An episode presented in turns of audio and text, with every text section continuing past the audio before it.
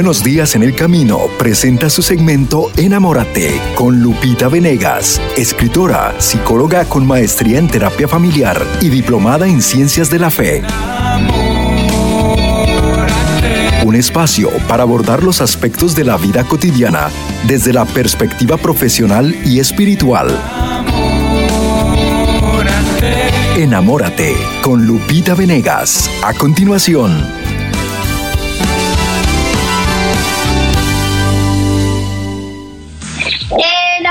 Enamórate, familia bellísima de El Sembrador. Les doy la más cordial bienvenida a este espacio en el que yo te invito a mirar como Dios mira. Enamórate. Hoy tenemos un tema muy especial. Juicios temerarios y prejuicios. Dos cánceres que debemos extirpar. Son cánceres para el alma. Hay cosas que enferman nuestra alma y tienen que ver con nuestra manera de pensar si pensamos de modo positivo, propositivo, tenemos un alma sana, una mente sana y por tanto unos sentimientos también saludables. Pero si envenenamos nuestra cabeza con malos pensamientos, con juicios, prejuicios, juicios temerarios, probablemente todo ese veneno pues trabaje en contra de nosotros. Conviene saber qué tipo de pensamientos alimentamos en nuestra mente y conviene hacernos el propósito de evitar juzgar pre, premeditadamente, es decir, antes de conocer los hechos. Juicios temerarios y prejuicios, dos cánceres del alma que debemos combatir. Y hoy vamos a comprender cómo combatirlos y cómo hacer funcionar la química cerebral más positiva posible, de modo que nosotros nos convirtamos en personas optimistas y que seamos fuente de esperanza mientras convivimos con los demás. Pasa todo lo contrario cuando no lo cuidamos. Si, si somos personas que juzgan rápidamente, normalmente nos vamos a llenar de mucha toxina habrá muchas cosas negativas a nivel bioquímico cerebral y nos convertimos en personas amargadas que por donde pasamos vamos dejando mala vibra, ¿no? Como dicen por ahí. Y no, hay que cambiar, hay que ser de Cristo y Cristo es siempre esperanza y Cristo es siempre sonrisa. Así es que seamos de Cristo. Además, Él nos enseña muchísimas cosas. Voy a leer en esta carta, la primera de Corintios, una enseñanza que Dios quiere darnos. Primera de Corintios, capítulo 2. Vamos a ver versículo 14 ¿Qué nos dice el Señor? Me voy a ir a partir del 12, del 12. Nosotros no hemos recibido el espíritu del mundo, sino el espíritu que viene de Dios, para que reconozcamos los dones gratuitos que Dios nos ha dado. Nosotros no hablamos de estas cosas con palabras aprendidas de la sabiduría humana sino que el lenguaje del Espíritu de Dios nos ha enseñado, expresando en términos espirituales las realidades del Espíritu. Esta es palabra del, de Dios. Gloria a ti, Señor Jesús. Esta es palabra de Dios. Primera de Corintios 2, a partir del 12, compartí con ustedes. Nosotros no podemos hacer las cosas como lo hace el mundo. Vivimos en el mundo, pero no pertenecemos a él. Somos hechos para el cielo, para la eternidad, por amor y para amar. Y nosotros tenemos que tener unas actitudes y una conducta que nos distinga del resto. Conducta cristiana, que se note que somos bondadosos, que nos queremos unos a otros. Y el cristiano evita hacer juicios temerarios, es decir, aventarse a hacer una sentencia rápido de una persona por un rasgo, por algo pequeño que se de él, ya, es malo en todos los sentidos. Juicios temerarios, me atrevo a decirlo sin conocimiento de causa. O prejuicios, cuando estoy juzgando al otro sin saber qué hay detrás dijo muy bien Charito, qué duro es pues estar juzgando todo el tiempo. Además Jesús nos pide en su palabra, no juzgues y no serás juzgado. Con la vara que miras, serás medido. Si tú quieres la misericordia del Señor, sé misericordioso. Esto es palabra de Dios. Los cristianos estamos llamados a no juzgar, a no criticar, a no condenar a nadie a no descalificar a los demás, no, sino a buscar la unidad, a buscar todo lo que tenemos en común. El Papa Francisco insiste mucho en esto. ¿Cómo podemos decirnos cristianos y sentirnos orgullosos de serlo, pero tener diferencias con los demás, a veces por prejuicios? Esos son los que dicen, esos son los que hacen, o tú eres de los que. Estas son expresiones que hablan de prejuicios. Hay una anécdota muy bella que voy a compartir en mis redes porque me encantó para subirla, que cuenta la historia de un hombre que estaba desesperado en el hospital con su hijo con un accidente recién atropellado, gritando que el doctor por favor lo atendiera. Le llamaron al doctor eh, especialista en, esta traumatología y entonces el doctor hizo lo que tenía que hacer del lugar en el que estaba al hospital. Entonces tardaría unos 30, 40 minutos en llegar. Cuando llegó el doctor, el padre de este niño estaba furioso. ¿Qué clase de responsabilidad tiene, doctor? Esto es una emergencia, mi hijo se puede morir. Tardó 40 minutos en llegar. Estaba desesperado y el doctor con calma le dijo, tranquilícese, vamos a hacer todo lo posible, pero puede ser que ya se haya muerto. Mi hijo, Señor, entiendo que usted está muy, muy desesperado por su hijo. Tranquilícese, haré lo mejor que pueda. Pido la ayuda de Dios y le pido a usted que se serene. Pero ¿cómo puede ser? Qué falta de responsabilidad. El hombre estaba furioso y yo creo que en el fondo muy nervioso, muy temeroso de perder a su hijo, pero fue muy grosero con el doctor. Lo juzgó de irresponsable. Dijo que cómo es posible que llegara tan tarde, que seguro no le importaban sus pacientes. Dijo muchas cosas de aquel doctor. El doctor entró a cirugía, Tres horas después salió contento, con una sonrisa en los labios y le dijo, Señor, su hijo salvó la vida. Por favor, los detalles se los va a decir la señorita. Y señaló a la enfermera principal, ¿no? Y él salió corriendo. Y este hombre siguió juzgando al doctor diciendo, ¿cómo se le ocurre a este doctor? ¿Cómo es posible que no se haya esperado a, resolver mis dudas? ¿Por qué me dejó en manos de la enfermera? ¿Cómo es posible? Se ve que no tiene ninguna ética profesional, no le importa a sus pacientes. Y seguía despotricando cuando la enfermera lo interrumpió y le dijo, señor, cálmese. Su hijo está bien, alégrese por ello. Y el doctor lo atendió de la mejor manera. Todos nos sorprendimos porque él estaba en la funeraria en el velorio de su propio hijo cuando usted llamó. Y precisamente porque perdió un hijo se sensibilizó de su hijo y decidió dejar en la funeraria a su hijo, a su familia, para venir a salvar la vida al hijo de usted. Y ahorita desde luego que salió corriendo para estar presente con todos, pues todos los trámites y todas las cosas que se llevan a cabo en un, en un sepelio. Es el sepelio de su hijo. Así es que por favor, deje de hablar contra el doctor. Este hombre, ¿se imaginan cómo quedó? Consternado, cuadrado, seguramente que arrepentido, por haber juzgado prematuramente, haber tenido prejuicios ya estaban tachando al doctor de un médico irresponsable que no le importaban sus pacientes, que cómo es posible que soberbio era, que ni siquiera se había quedado un minuto a darle una explicación. En fin, qué fácil es juzgar. Charito nos contaba, pues oye, si esta persona se te cruzó, se te metió, va muy rápido, luego, luego juzgamos, pero no sabemos qué problema trae. Y decía ella algo que me encantó. En vez de juzgar y de empezar a despotricar contra alguien, oremos por él. Oremos. ¿Cuál será su situación? ¿Qué estará viviendo? ¿Por qué no tiene paz?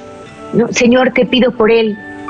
Dale lo que necesita para poder estar ecuánime, tranquilo, sereno en el día, ¿no?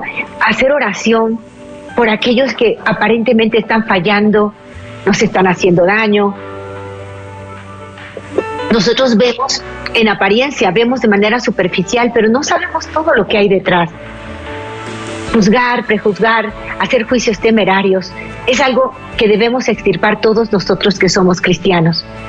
Que llega un hijo a casa, llega tu hijo con su amigo y ves al amigo, no sé, sucio, eh, mal vestido, no sé, alguna cosa que no te gusta y inmediatamente dices seguramente está en una pandilla, seguramente es una mala influencia para mi hijo y empezamos luego, luego a juzgar.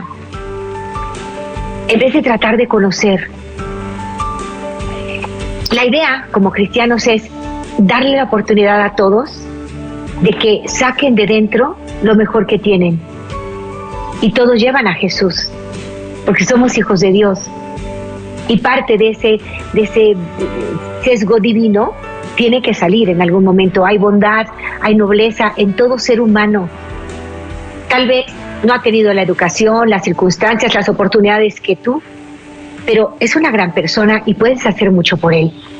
Llegó este amigo raro de tu hijo y en vez de decirle, no quiero que lo vuelvas a ver, qué interesante sería, amor, quiero platicar sobre tu amigo. Me llamó la atención su forma de hablar o de vestir, o el hecho de que no se bañe porque de veras que no olía nada bien. Cuéntame de él, ¿qué, me interesa? Me interesa. ¿Cómo es su vida? Y tal vez tu hijo te diga, pues me dice mamá, a ver, pues investiga y podemos tal vez hacer algo por él. Por lo pronto, orar a, tu amigo, que me parece que debe tener cosas muy buenas, por eso es tu amigo, me preocupa un poquito esto de él. ¿Qué te parece si oramos por él y luego ya te enteras cuál es la razón, por qué, tiene esta, esta presencia, a lo mejor con muchos piercings, con muchos tatuajes y todo? Quiero saber, quiero saber, porque cuando le conoces te cambia la percepción. Yo recuerdo que un día conocí, conocí a un chico tatuado totalmente como este futbolista famoso, que está todo Messi, creo, ¿no? Y, de pronto, eh, en aquellos tiempos, te, estoy hablando hace 20 años, para mí fue sorprenderte ver a un niño tan tatuado todo el cuerpo, ¿no? Y para mí fue una gran sorpresa enterarme que era un gran evangelizador. Yo no lo podía creer. Dije, es que esa apariencia, pues no te parece que sea un gran evangelizador, te parece que es una persona metida en drogas, ¿no? Te da esa impresión. Este es el prejuicio. Y yo recuerdo cuando lo conocí que, que, dije a mi hijo, amor, ¿de dónde salió este amiguito? Cuéntame, ¿no? Y mamá, no sabes qué buen evangelizador es. ¿Cómo? Cuéntame. Y me cuenta ya su historia. Este chico había crecido en un ambiente delictivo, en una zona muy peligrosa de la ciudad, desde muy pequeño le habían eh, enseñado a robar partes de autos. O sea, él, siendo niño perteneció a una pandilla sin ninguna culpa ni responsabilidad. El propio padre se lo llevó a este ambiente. Fue creciendo, fue cometiendo actos delictivos y entró a la correccional.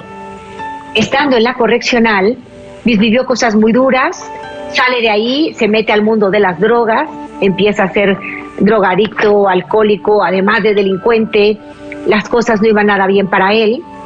Eh, llega a una edad de adultez, lo toman nuevamente preso, vuelve a la cárcel, ahora ya no a un reformatorio, sino a la cárcel formal. Estuvo, no sé, tres, cinco años ahí, pero dentro de la cárcel, que eso pasa con muchos, conoció a un misionero que le cambió la vida. Y este misionero le habló de Jesús y le habló de cómo Jesús estaba dolido porque a él no se le habían dado las condiciones ideales para crecer. No tuvo un papá y una mamá que le amaran, que, le formaran el corazón, que le acercaran a Dios. Nadie le había hablado antes de Dios. Todo era el mundo de las drogas, el mundo de la calle, de la delincuencia. No tuvo oportunidades. Y este misionero le dijo, y Dios te ama. Y él decía, yo estoy sucio, yo estoy marcado, yo hago el mal, conmigo nadie se acerque. Él se sentía culpable, su propia conciencia le hablaba. Aunque nadie le había enseñado la diferencia entre el bien y el mal, pero su conciencia le decía, y él se sentía poco valioso, con ganas de dejar la vida. Tú ya te puedes imaginar. Pero este misionero le habló tanto de Dios y del amor que Dios le tenía y de cómo a él le dolía que lo hubiesen abandonado, que no le hubieran dado lo que él requería como niño. Jesús estaba deseoso de abrazarlo y de decirle yo te puedo hacer feliz, vente conmigo, camina a mi lado. Y este chico conoce a Jesús dentro de la cárcel, cuando sale, sale totalmente renovado y decide dedicarse a salvar chavos de la calle, del ambiente donde él estuvo. Entonces hizo cosas muy bonitas, entró a un apostolado que tenemos aquí que se llama Barrios Unidos en Cristo. Eh, después para, para poder, poder, poder generar de nativos y todo eso se llaman Barrios Unidos nada más, pero es una asociación, un organismo católico que ayuda a niños de la calle en ambientes delictivos a dejar drogas, alcohol y empezar una vida nueva de cara a Dios. Y él, él es el que lo hace. Y además, el tener esos tatuajes y esa presencia lo hace muy cercano a estos chicos en ambientes delictivos.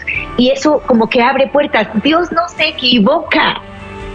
Yo me acuerdo de aquel prejuicio que tuve, que bendito sea Dios, mi hijo inmediatamente me dijo, mami, no lo juzgues, es un gran evangelizador. Y aprendí que nunca jamás debemos juzgar a nadie. No sabemos qué hay en su historia, no sabemos cuánto le ama a Dios y cómo Dios quiere que nosotros le amemos también. No juzguemos ni descalifiquemos a nadie. En una ocasión hay una anécdota bellísima en la historia de Teresa la Grande. Santa Teresa de Jesús cuenta que cuando era novicia en el convento, ella era una mujer emprendedora, dinámica, te la puedes imaginar. Fundó todo, todos estos conventos y, y es maravillosa Santa Teresa de Jesús. Y ella, con ese temperamento, cuando estaba en, el noviciado, pues todo era mucha oración y mucha calma.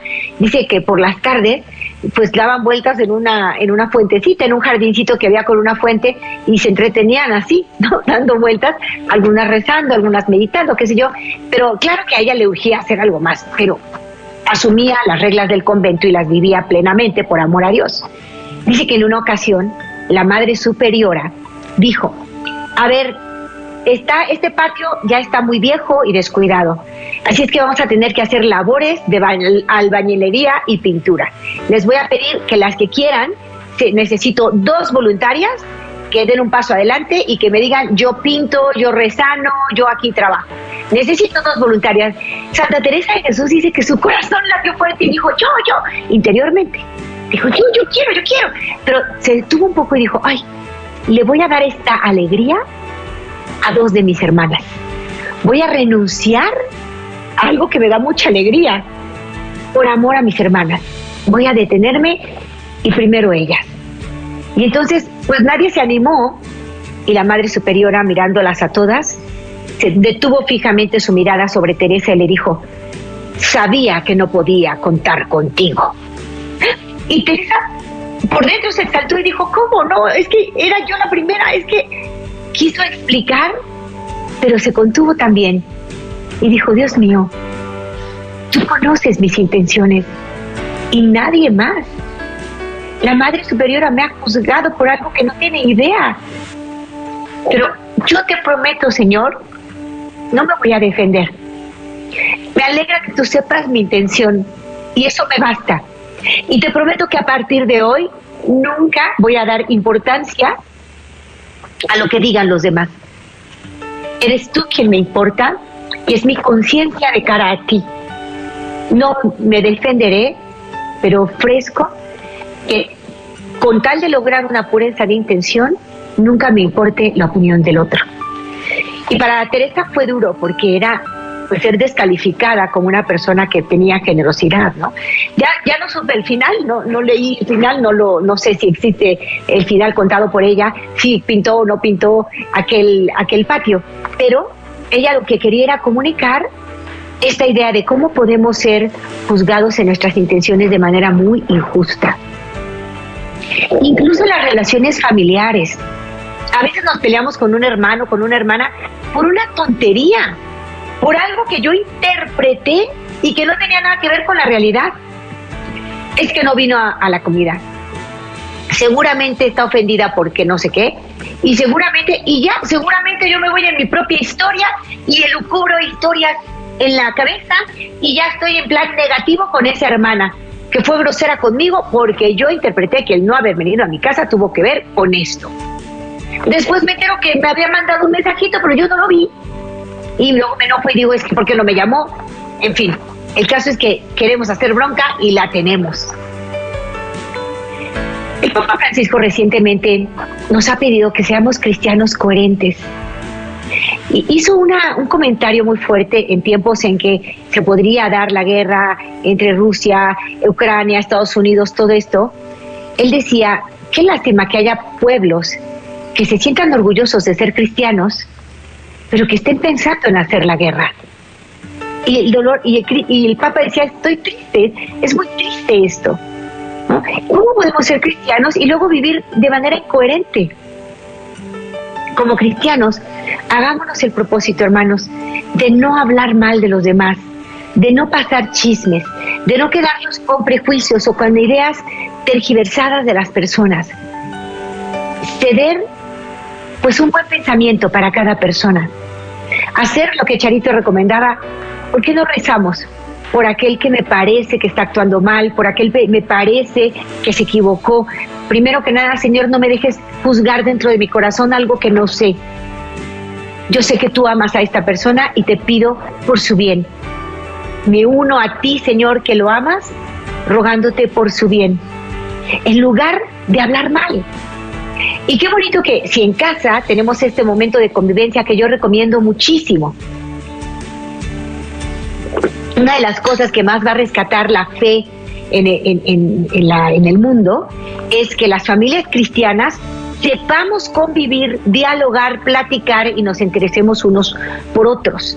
Entonces, una cosa muy, muy sencilla que podemos hacer, pequeños cambios necesarios para obtener el éxito cristiano, es buscar momentos de convivencia familiar si es posible diario, eso es lo ideal, diario. A la hora del desayuno, ¿estamos todos? Ese es el momento. A la hora del lunch la comida, ¿estamos todos? Ese es el momento. A la hora de la merienda, la cena, lo que acostumbres por las tardes, el dinner, qué sé yo, ese es el momento que estamos todos, convivamos.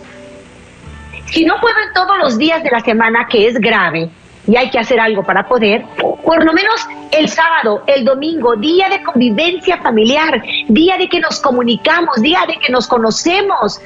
Todos hacen resumen de su semana, cómo les fue, qué persona les preocupa, cómo es su amigo, y todos nos interesamos unos por otros. Esto tiene que pasar en las familias.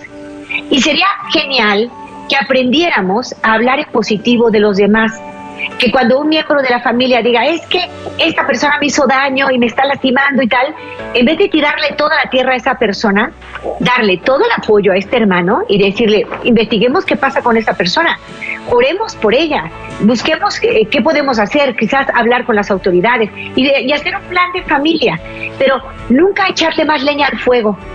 Si alguien está, está hablando mal de, de otro, entonces la labor del más cristiano de casa es, a ver, también busquemos sus cualidades, también tratemos de entenderlo. Por ejemplo, en el caso que les puse del, del, papá que maltrató al doctor, para mí fue muy edificante ver cómo el doctor contestó sonriente, contestó calmado, jamás diciendo usted, señor, está loco. Todo lo contrario. E, este, este médico no prejuzgó al padre, más bien lo comprendió Dijo, este señor grosero que está hablando mal de mí, lo que tiene es mucho miedo. Y lo comprendió. Y no habló mal de él, ni le tiró tierra, ni le contestó de mala gana. Fue totalmente cristiano desde todos los puntos de vista. Olvidó su propia pena porque alguien tenía una pena para la cual había una solución si él intervenía. Él estaba, había perdido a su hijo, estaba en el velorio, tenía todo el derecho de no contestar el teléfono pero médico de emergencias al fin tenía el, teléfono prendido seguramente. ¿Y qué hizo? Pensó, hay un niño grave a quien le puedo salvar la vida. Y por ese padre de familia voy, sabiendo que mi hijo, de camino al cielo, entenderá. Y cuento contigo, hijo, si puedes interceder por mí. Y entonces renuncia a su egoísmo, a ser yo el centro del mundo, pensando en otro. Esto es maravilloso. Y se va. Y cuando el otro lo recibe de malas, no lo juzga, lo comprende. Bueno, si somos cristianos auténticos, vamos a acabar con los juicios temerarios y prejuicios. A veces hablamos mal de la nada. Eh, yo he visto escaladas en las redes sociales, escaladas terribles, tirándole tierra a una persona, pública o no pública, pero qué triste que ni siquiera la conocemos y ya estamos echando leña al fuego. ¿Cómo es posible? No nos prestemos. Nosotros que somos cristianos, nunca hablamos mal de los demás, jamás. Y si queremos hacer justicia o corregir al que yerra, como también Cristo nos lo pide, lo hacemos como Cristo lo pide, hablando directamente con la persona, no chismorreando lejos de ella, sintiéndonos muy valientes y tirando tierra. Eso, eso no es cristiano. Yo debo ir a la pausa. Te invito a que me llames a que hagamos este programa juntos. Al regreso, dime si has sufrido por chismes, por calumnias, por difamaciones, si has decidido tú evitarlo, cuéntame todo esto, te espero, hagamos el programa juntos. Llámame si estás en la Unión Americana 773-777-7773. Y si estás en México, marca el número en mi ciudad 3347 37 63 26. Voy a pausa, vuelvo contigo. Te invito a mirar como Dios mira. Enamórate. En unos momentos regresamos a Enamórate con Lupita Venegas.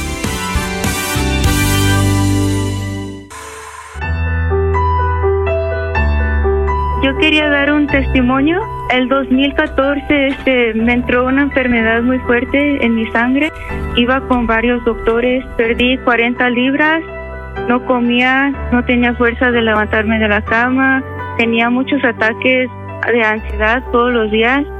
Incluso estaba tomando 10 medicamentos y no, no sentía mejoría mis análisis seguían que tenía una bacteria en, en, mi sangre.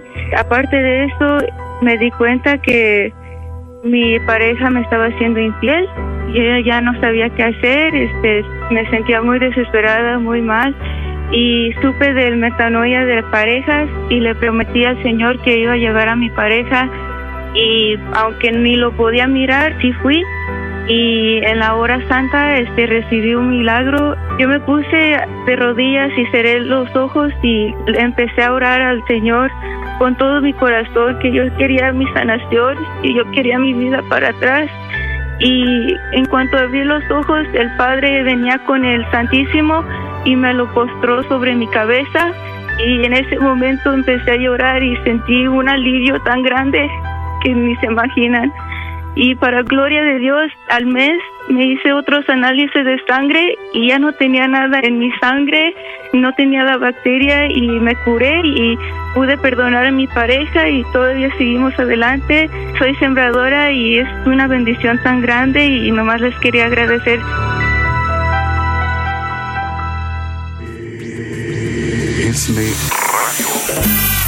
Yo, yo vagaba como tú prisionero entre las redes del mal.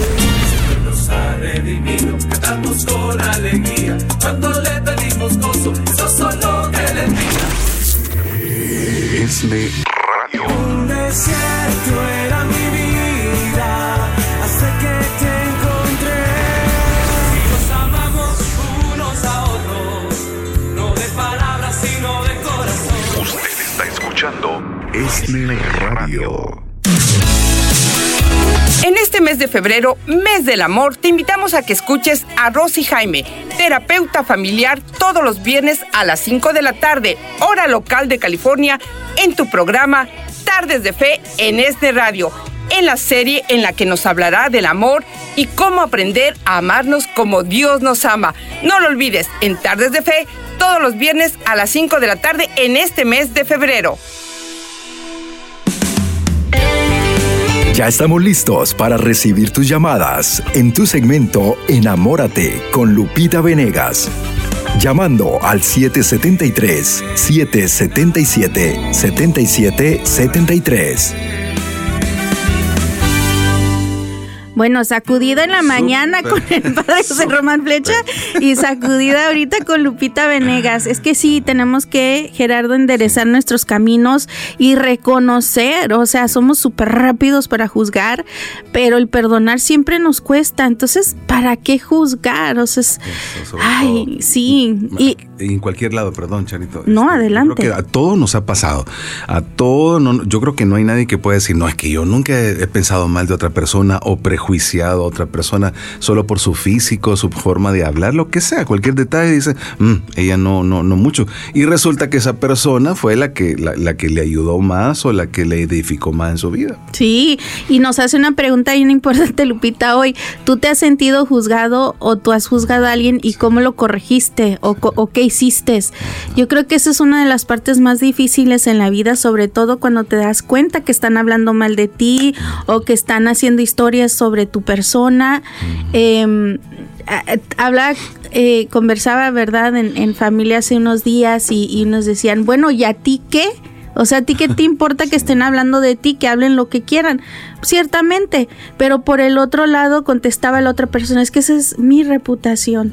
Entonces tampoco es justo, ¿verdad? Que, que y, y bueno, ahí se abrió todo una conversación. Pero vamos a ver qué más nos tiene Lupita Venegas. Usted llame 773-777-7773. Enamórate, ya estamos de regreso en este segmento en el que programa lo haces tú. Aquí ya lo cuento yo, cuentas tú, y por eso hay que llamar 773-777-7773 es el teléfono en Estados Unidos y en México 3, eh, 33 47 37 63 26. Ojalá que te puedas comunicar y que me cuentes lo que quieras contarme. Quiero ser oídos atentos, oídos abiertos a tu corazón. Si tienes un dolor, una pena, una aflicción, una necesidad de oración, llámanos. Si quieres compartir acerca del tema que tratamos, llámanos. Hay muchos que han vivido con dolor el haber sido difamados, calumniados. Hay muchos que están arrepentidos porque ellos mismos se prestaron a un chisme y dicen, me arrepiento de lo que pasó, de lo que hice. ¿no? Ahorita les cuento un caso muy especial, pero les recuerdo, eh, los teléfonos están abiertos, ustedes hacen el programa y antes de recibir sus llamaditas, les recuerdo que estoy súper entusiasmada porque ya viene la metanoia de mujeres, 26 y 27 de febrero. Ya voy a volar este viernes, me voy volando muy temprano a la ciudad de Los Ángeles, California, y nos encontramos en el, el centro de convenciones o centro de conversiones, como dice Marce y como dice Gerardo. Vamos a encontrarnos ahí 26 y 27 de febrero con el padre Fili, el padre Rodolfo, con de- por supuesto Noel Díaz, con la doctora Marta Reyes, un gran equipo música de alabanza de primer nivel. Vamos a estar 26 y 27 en un congreso en el que se darán todas las circunstancias ideales para que tú encuentres que Cristo está resucitado, que está vivo, que tiene poder, que te ama, que te perdona, que te alienta, que te va a llenar de energía para salir al mundo a decir, enfrento lo que venga. Te espero a esta, a esta metanoia. Vamos a vernos ahí 26 y 27 de febrero. Yo quiero abrazarte, conocerte, bendecirte, saber quién eres, ver tu rostro, me encantará. Y ya está lista una llamadita desde Las Vegas. A ver, tenemos una hermanita o hermanito. Es, es anónima la llamada. Adelante. Hola. Aló, buenos días. Muy buenos Bueno. días, hermana. ¿Cómo estás? Pues estoy hablando porque yo soy de esas personas que, que juzgo, no hago mis asunciones, hago hasta películas en mi mente. No sé a qué se debe eso, pero yo soy una de esas personas que hace eso. Pido mucho perdón a Dios. A veces mm, lo que pienso me hace, se me es realidad porque cuando juzgo algo es porque veo las cosas ahí y, y digo, pasó esto y esto y lo peor del caso es que mi esposo me lo niega. Dice, no es cierto, no es cierto. Después a lo largo del tiempo digo, ¿qué pasó? Todo lo que te decía yo es verdad. Anoche pasó algo que por eso le estoy diciendo. Sufrí infidelidad cibernética, la, la moderna de hoy en día, y él lo niega, que no, que no, hasta que le comprobé con mensajes en su celular. Comprometedores, muy comprometedores. Ahora, le dimos otra oportunidad, vamos a volver de cero, porque lo quiero, por mis hijos, por salvar mi matrimonio. Mi hija va y lo encuentra otra vez en el celular. Y viene mi hija y me dice, mamá, pasó eso. Le dije, no le di. Y mi hija, amigo, no le digas a mi papá. Ok. Le dije, no le digas, le reclames a mi hija, pero mi hija te vuelve a ver. Por favor, hay que evitar estos problemas. Yo te di otra oportunidad, borrón. ¿Qué me tienes que decir? Me echó mentiras. Y dice que lo estoy juzgando. Le dije, yo, te yo sé que tú traes el celular desde antes. No me digas que fuiste a buscar el celular en ese lugar. Tú lo tenías. Dice, no estés asunciones, yo te quiero, tú eres mi amor de mi vida. Hasta llora. Pero mi mente se vaya a hacer películas otra vez. Digo, sigues hablando con esa mujer, ¿cómo sé yo si dejaste de hablar? Tú me dices que sí dejaste de hablar y yo te digo, no dejaste de hablar. Y lo juzgo, lo juzgo. Anoche estaba llorando y pidiendo perdón, pero no sé qué hacer. No sé cómo evitar ese mal mío o juzgar el bien. Pido ayuda. Te voy a dar un tip, mi querida hermanita, hasta Las Vegas. Antes de contestar la llamada de Celia, respondo a mi hermanita con todo el cariño. Primero que nada, es maravilloso que tú hables diciendo, reconozco que yo soy ese tipo de personas. No sé por qué, no me controlo, tiendo a hacer películas en mi mente y, y lo reconozco, estoy arrepentida. Eso es fantástico.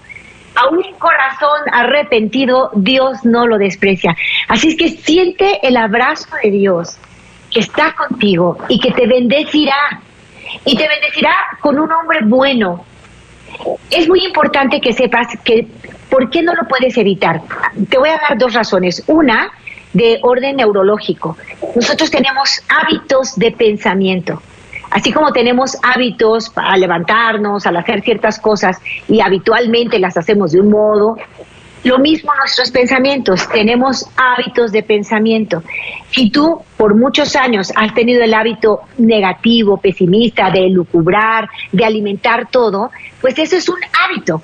La buena noticia es que tú puedes cambiar el hábito. ¿Cómo? Se tiene que sustituir. Para cambiar un hábito de pensamiento, tú tienes que sustituir por pensamientos positivos. Entonces, te pido, antes de ir contigo, Celia, que esto lo voy a manejar en la metanoia para que no se lo pierdan, ¿eh? Te pido que busques un momento feliz o tres momentos felices en tu vida, tres momentos felices que van a ser tus ganchos. ¿Qué significa un gancho? Cuando tienes una idea negativa o estás empezando a hacer una película fea en tu mente, entra el gancho. ¿Te acuerdas cómo un gancho sacaba a Charles Chaplin de la película, de la escena? Llegaba un gancho y ¡pum! se llevaba a Charles Chaplin porque ya le final. Bueno, ese gancho se va a llevar el pensamiento negativo y ya no lo vas a alimentar. Ayúdate con eso.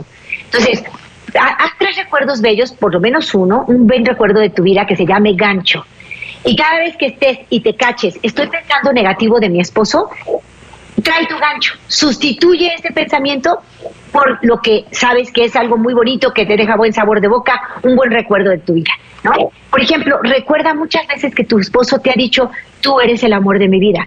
Recuérdalo, recuérdalo y deja de desconfiar, de andar buscando los celulares, de andar viendo porque quieres acusarlo. Eso, esto no viene de Dios. Cuando tienes un espíritu acusador, tienes el espíritu del enemigo de Dios, no el de Dios. Entonces, ya no juzgues, ya no investigues. Él te está diciendo, tú eres la mujer de mi vida, yo te amo a ti. Entonces, encárgate de enamorarlo, linda. No de, no de perseguirlo, de acusarlo, de, de controlarlo. Eso no sirve. Enamóralo. Sé encantadora para él, para Dios, para ti misma. Deja de tener estos pensamientos negativos que te hacen como una brujita. Mejor sea una hada madrina. Y para eso hay que mirar como Dios mira, con ojos que confían, con ojos enamorados. Sigo con Celia, mi hermana preciosa, que desde Los Ángeles me llama hoy. ¿Cómo estás, Celia Bonita? Sí, muy buenos días, Lupita. Muy bien, gracias Muy a Dios. días. Adelante, hermanita. Ah, mira, Lupita, este, yo tengo un dilema. Yo me casé con mi esposo y nunca fui del agrado de mi suegra.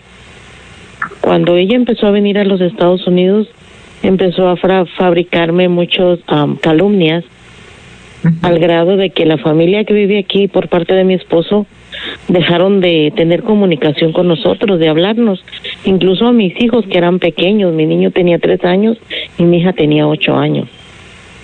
De entonces aquí ya pasaron más de, más de 20 años la familia sigue igual. Y ahora solo le- mi suegra ya murió, pero yo nunca pude encararla porque ella tenía diabetes y yo tenía miedo que se fuera a enfermar. Mm, que era una cuñada, la mayor, hermana de mi esposo, y ella continuó con ese, eh, eh, se podría decir, con ese veneno, ¿verdad? Regándolo. Yo quisiera cortar de tajo y, y no sé cómo hablar con ella, poner puntos claros y decirle, mira, mm, hasta aquí esto es verdad, esto no es verdad, no sé qué hacer, Lupita. ¿Tú qué me aconsejas? Eh, querida hermanita Celia, eh, devuelve bien por mal. Mm, Tú pensabas en tu suegra y dijiste, no quería yo asustarla, tiene diabetes, no sea que no pude encararla, dijiste, porque en cierto modo encararla sería pues como confrontarla, como a ver, ¿por qué hablan mal de mí? ¿Qué se creen? No, te recomiendo que regreses bien por mal, es decir, ten un detalle hermoso para con tu cuñada, para con tu suegra, no recuerdo si, si ella sigue con nosotros aquí, pero era un detalle hermoso como escribir una carta diciendo con toda tu sinceridad, yo quiero estar bien con ustedes, eh, si cometí errores, les pido perdón, no hubo intención de mi parte de hacerles daño, les pido perdón. Yo creo que, que fue más bien algo que se inventó sobre mí, pero si eso no es así, no es el momento de, de aclararlo. Lo único que quiero que sepan es que quiero su bien, pido por su bien y quiero estar bien con ustedes. Que Dios las bendiga, mis mejores deseos, cuenten conmigo para lo que sea. Si hay una enfermedad, si hay una necesidad, cuenten conmigo. Yo quiero estar bien con ustedes porque me he encontrado con Dios y quiero estar bien con Dios. Y Dios me pide que me reconcilie con todos mis hermanos, especialmente los más próximos. ¿Y quién más próximo que mi familia? Aunque los he dejado de ver, yo los quiero, los respeto, no, no les culpo de nada y les pido perdón si en algo les ofendí, pero soy sincera si les digo que nunca fue mi intención. Ya, o sea, con toda la sencillez, con toda la humildad, devuelve bien por mal, que por ti no quede. Y si una llamada no te la acepta, bueno, hoy están los mensajitos, los videitos, las cartitas, hay muchas formas en que tú les puedes hacer sentir que les tienes consideración, que no les deseas ningún mal y que si algún día les hiciste daño sin intención, pues pides perdón con toda sinceridad y con toda humildad. Antes de hacer esta carta o este mensaje o este video o esta grabación, como lo vayas a hacer, haz oración y pide con todo tu corazón por ellas, ¿de acuerdo? Y dile a tu esposo, me quiero reconciliar con tu familia. Ponlo en manos de Dios y Dios estará contigo, Celia Hermosa. Tengo a Juanita, mi hermana Juanita, paisanita desde Jalisco me llamas. ¿Cómo estás, Juanita? Muy bien, Lupita Venegas, me da mucho gusto poder hablar contigo y dar un testimonio que yo agradezco a Dios que me ha dado un don de perdonar porque yo antes no sabía perdonar. Bendito Dios, cuéntanos. Sí, mira, yo me casé con mi esposo y voy descubriendo que mi esposo a los 22 días que yo me casé con él, él me decía que nada más tomaba. Y a los 22 días de que nos casamos me di cuenta que él se drogaba también y que él andaba con otras mujeres aparte de conmigo. Y yo me sentí muy mal, sentí mucho coraje, mucho resentimiento. Yo llegué a odiarlo, pero para gloria de Dios, Dios me invitó a un retiro de renovación carismática.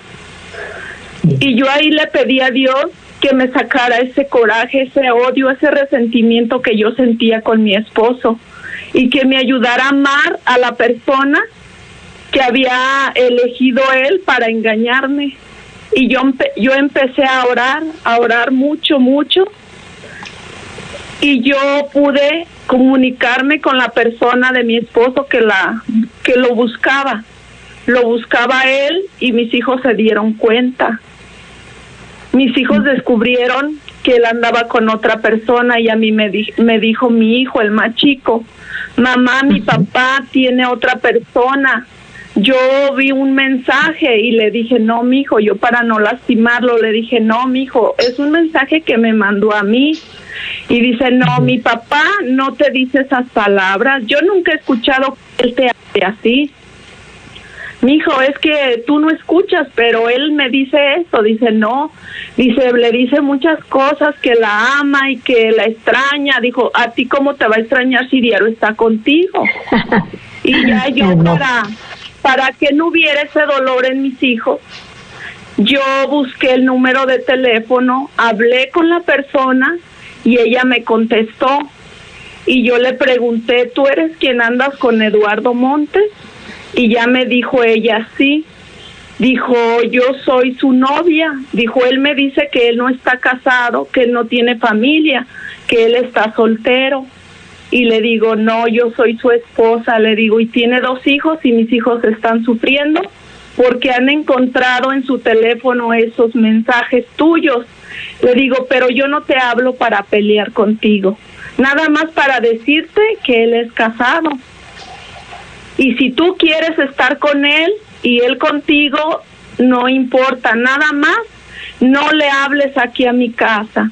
Y yo voy a hablar con él y que él decida si, si no quiere estar conmigo porque nosotros estamos casados por la iglesia. Si él no quiere estar conmigo, yo le doy la puerta, que él, que él decida si se va o se queda. Entonces ella me dijo, perdóneme, discúlpeme, pero yo no sabía que él estaba casado.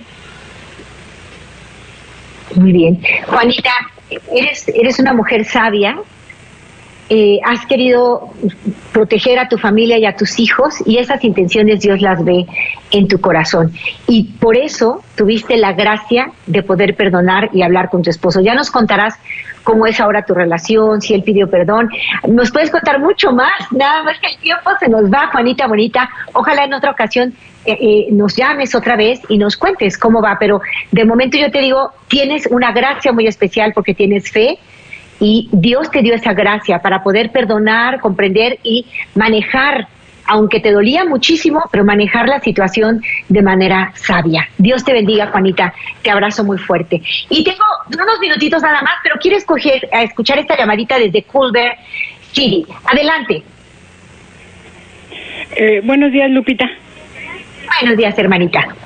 Este, mire, Lupita, yo tengo un testimonio de quedar que realmente desde que yo encontré este canal que veo de SNEC y lo veo a usted, veo a Don el Díaz y mire, yo pedí un día, pedí oraciones para que me ayudaran a orar para mi hijo, que mi hijo estaba muy, muy metido en las drogas, ya vivía en la calle, por dos años ya era una cosa, yo la verdad yo lo miraba ya perdido, era una persona indigente y yo pedí ayuda realmente y mire, gracias a Dios que, que, que, o sea que, o sea que yo para mí es un milagro realmente que porque claro. yo era yo ignorante, decía yo no, no, ya, ya, ya lo veo perdido, pero yo nunca dejé de orar, yo nunca dejé de pedirle a Dios, yo siempre mire pidiéndole a Dios que Dios me ayudara, que encontrara a alguien que me ayudara, que le moviera el corazón y que hablara con él. Y Qué maravilla, qué maravilla, qué maravilla. Me encanta tu llamada, me encanta tu fe y de verdad cuando nos unimos a oración y creemos, creemos de verdad, Dios nos concede milagros. Claro, los milagros que nos edifican y que nos llevan al cielo. Si algo no conviene para nuestra salvación, Dios no lo concederá, concederá algo mejor. Pero gracias, gracias por creer en este canal, por creer en Jesús, que es lo más importante, y que a través de ESNE tú te has encontrado con Él y has recibido milagros. Vamos a pedirle a la Virgen que nos ayude a cerrar con, con éxito esta jornada. Mañana el tema Dios siempre escucha. ¿Le escuchas tú? Hablaremos del poder de la oración y ojalá que entres tú mañana, hermanita mía, desde Culver City. Préstame, Madre, tus ojos para con ellos mirar, porque si con ellos miro, nunca volveré a pecar. Préstame, Madre, tus labios para con ellos rezar, porque si con ellos rezo, Jesús me podrá escuchar. Préstame, Madre, tus brazos para poder trabajar, que así retira el trabajo una y mil veces más. Préstame, Madre, tu manto para cubrir mi maldad, pues cubierta con tu manto al cielo he de llegar. Préstame, Madre, a tu Hijo para poderlo yo amar, pues si me das a Jesús, ¿qué más puedo yo desear? Y esa será mi dicha por toda la eternidad. Amén. Hasta pronto familia. Vamos a mirar cómo Dios mira. Enamórate. Este fue su segmento Enamórate con Lupita Venegas, de lunes a viernes a las 8 de la mañana, dentro de Buenos Días en el Camino.